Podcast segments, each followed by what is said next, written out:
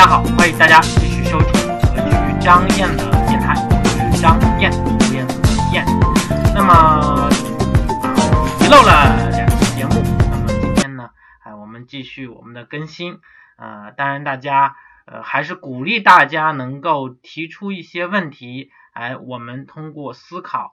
通过给大家每个人不同的情况，结合大家每个人不同的情况啊，来做出回答。当然，有的问题呢，呃，就不具体的回答了。嗯，就比如说，哎，我们经常被问到的是什么呢？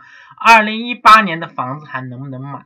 啊，那么我们的这个格局的工作人员啊，嗯，同事呢，哎，就做了一篇文章啊，已经发到我们的公众账号上了。哎，大家也可以到我们的公众账号上去看，然后呢，哎，我这里就给大家说一说这篇文章。那么咱们啊，用三个层面、三种指标、一类数据来帮你搞定这个困惑啊，看看你这个二零一八年到底要不要买房。那么第一种典型的问题就是，哎，老师老师，某某城市的房子能不能买？还能不能买？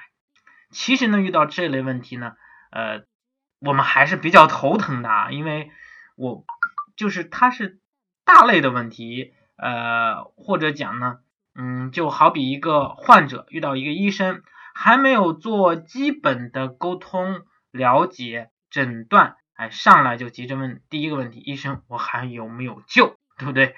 呃，可能这个比喻啊，比较稍微呃那个。过一点，那么患者的心情当然是可以理解的，但其实大多数情况下并没有那么恐怖，哎，只要稍微一分析啊，咱们这个问题呢就能一步一步的解开。第二呢，直接回答或者是买或者不能买，那么我们觉得是非常不负责任的啊，对吧？因为呃，如果这样的话啊，根据他自己的情况是。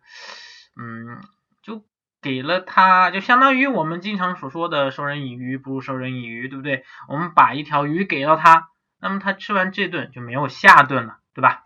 那么负责任的做法是什么呢？我们要帮助这位学员分析问题，并引导其进行思考啊。比如说这个呃某某的房子还能不能买这个问题呢？这是一个非常好的问题，而且是一个热门的问题。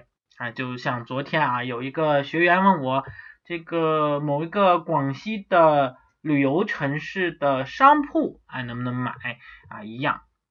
那么我跟他做了一个基本的沟通啊，也了解清楚了啊。当然咱们不说这个学员的了，咱们就说这种大类啊，那么人都关心啊，因为当下的经济环境中啊，咱们这个中国的楼市还牵动着亿万人的心啊。通过大数据分析得知，全民信息搜索热点的前三大关键词就是有房产这两个字儿。但是呢，嗯，问法哈，就是这个某某城市的房子还能不能买？这个问法是比较笼统的。哎，我们来剖析一下啊，剖析一下。第一，您的哎这个个人的。情况啊，也就是这个提问者的个人情况，比如说多大年龄啦，工作情况如何啦，哎，工作经验、大致收入，还有你家庭的情况，哎，婚否，对不对？有没有孩子，对吧？嗯，老人养老情况啊，每年固定开支情况、支出情况，对吧？这些有一个基本的梳理啊，包括你个人，如果说这些都非常清楚的话。那么，呃，我们在交流的时候，或者是帮你分析问题的时候，呃，会更加的清楚，更加的清晰。那么这样的话，呃，对于提问者做一个基本的判断，这是任何一个大决策的这个呃前提，就是先自己衡量一下啊，我们那个呃什么情况下可以能买，什么情况下不可以买。那么，嗯。在我们这样的情况下啊，买房肯定对于普通人来讲肯定不是一件小事啦，对吧？第二，明确你是自己住还是投资啊，这个每次我都要问的啊，因为如果有人问这个问题，我肯定是先要问这个问题。就自住的买房刚需和投资的需求是呃完全不一样的啊。现在我们基本告别了靠房产一夜暴富的时代啊，因为现在的呃政策方面、呃管控方面以及市场方面啊，政策方面比较严格，市场方面都在呃顾虑、忧虑，或者讲。啊，都在衡量这个房价会不会下跌，对吧？嗯，那么如果你是第一套自住房，哎，那我们可以去大胆考虑，当然也要结合自己的实际情况啊，你能不能付首付，对不对？这是第一点，哎，第二点，你能不能还月供，对吧？月供你的压力大不大？哎，占你的收入比例是多少啊？呃，这是考量的。啊，当然，呃，第一套可以激进一点，但如果说是投资性的这个住房，那你就要慎重考虑了啊，那么你就要慎重考虑了。好的，那我们说完这个大概的一个方向性的这个思考，哎，我们再说说这个城市地段配套设施。那么这个时候就说房地产啊，如果你是房地产投资，哎，说具体的指标啦，首先是城市坐标，那么特别是对于这个某某城市，呃，能不能投资，哎，特别是那些不是一线城市的呃城市啊，那么就要谨慎了。比如有的学员问到一些这个很小的地方城镇的房子，这个。呃，就基本上是呃没有可投资的了啊，因为在这个小城镇里边，它的人口是外流的，长期来看的话，它依然是被看空的啊，或者讲它的这个交易量啊不是特别大，而且你咱们在做投资的时候，呃，不光思考是便宜买，还要思考你能不能卖出去啊，你卖出去的时候能赚多少钱。对不对？呃，如果说你亏本卖的话，呃，你就算是租房租，那其实这个投资回报率啊是不够，就是说不够资格当你的投资理财产品的，对吧？呃，这是作为一个投资的首要的考虑条件。那么接下来呢，呃，一般的情况下啊，我们都是要哎做这个人口的，哎一般现在啊一线城市大家都知道，那么这些城市呢，哎，他们绝一绝大部分的一线城市都是人口净流入城市，即使是近年来它的净流入下降了，但是依然啊会有不断的人先去这个一线城市啊，特别是北京、上海、广州、深圳。啊，现现在啊杭州也新进这个一线城市的行列了啊，就是因为有经济支撑、有产业支撑，然后啊吸引来了大量的人口啊，这是这一块。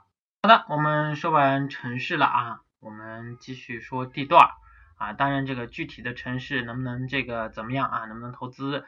然后什么情况？咱们这个呃就不展开来讲了啊。我们有这个系统的课程，也欢迎大家来学习啊。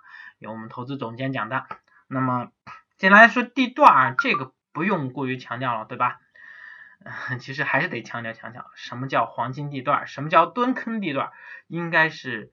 呃，能判断出来的啊，但是很多呃这个投资者还是在这方面搞不清楚啊，然后就在一冲动的情况下啊说这个小区啊有很多人都买房子了，然后有很多的这个呃外来的人口啊，特别是在这个呃夏天的时候，人们喜欢看海，这个景色比较好啊，那么然后就忽悠你一个买一个一层或者是买一个呃商铺。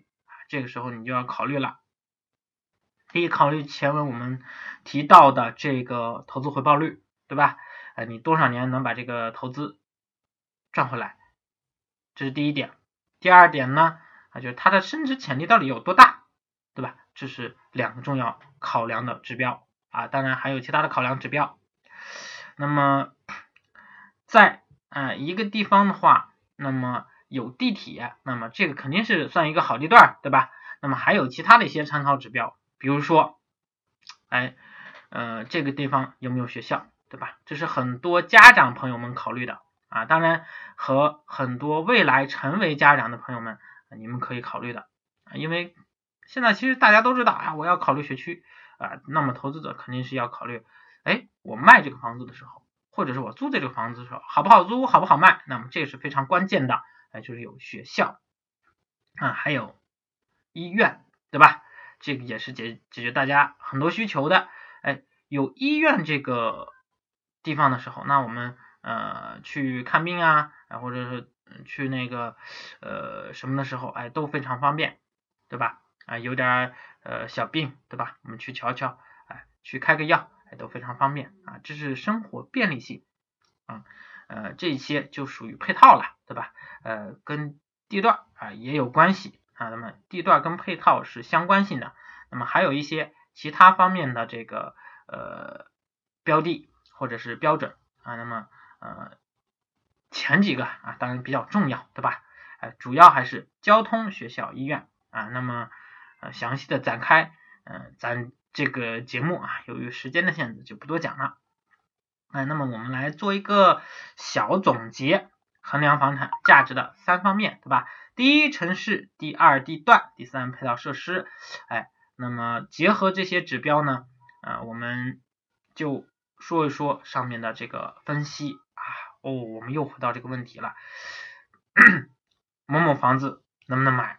哎，第一，我们就觉得这个城市的人口，我们分析判断，哎，你或者咱们啊，我们这个学员分析判断，能不能回答这个问题？这个人口是。流进这个城市的还是流出这个城市的，来判断这个城市的潜力啊，这是最最重要的一方面啊。那么接下来的其他方面，大家多思考啊，或者是呃可以关注我们系统的选择房产的课程啊，啊还有投资理财的课程啊，相互结合的。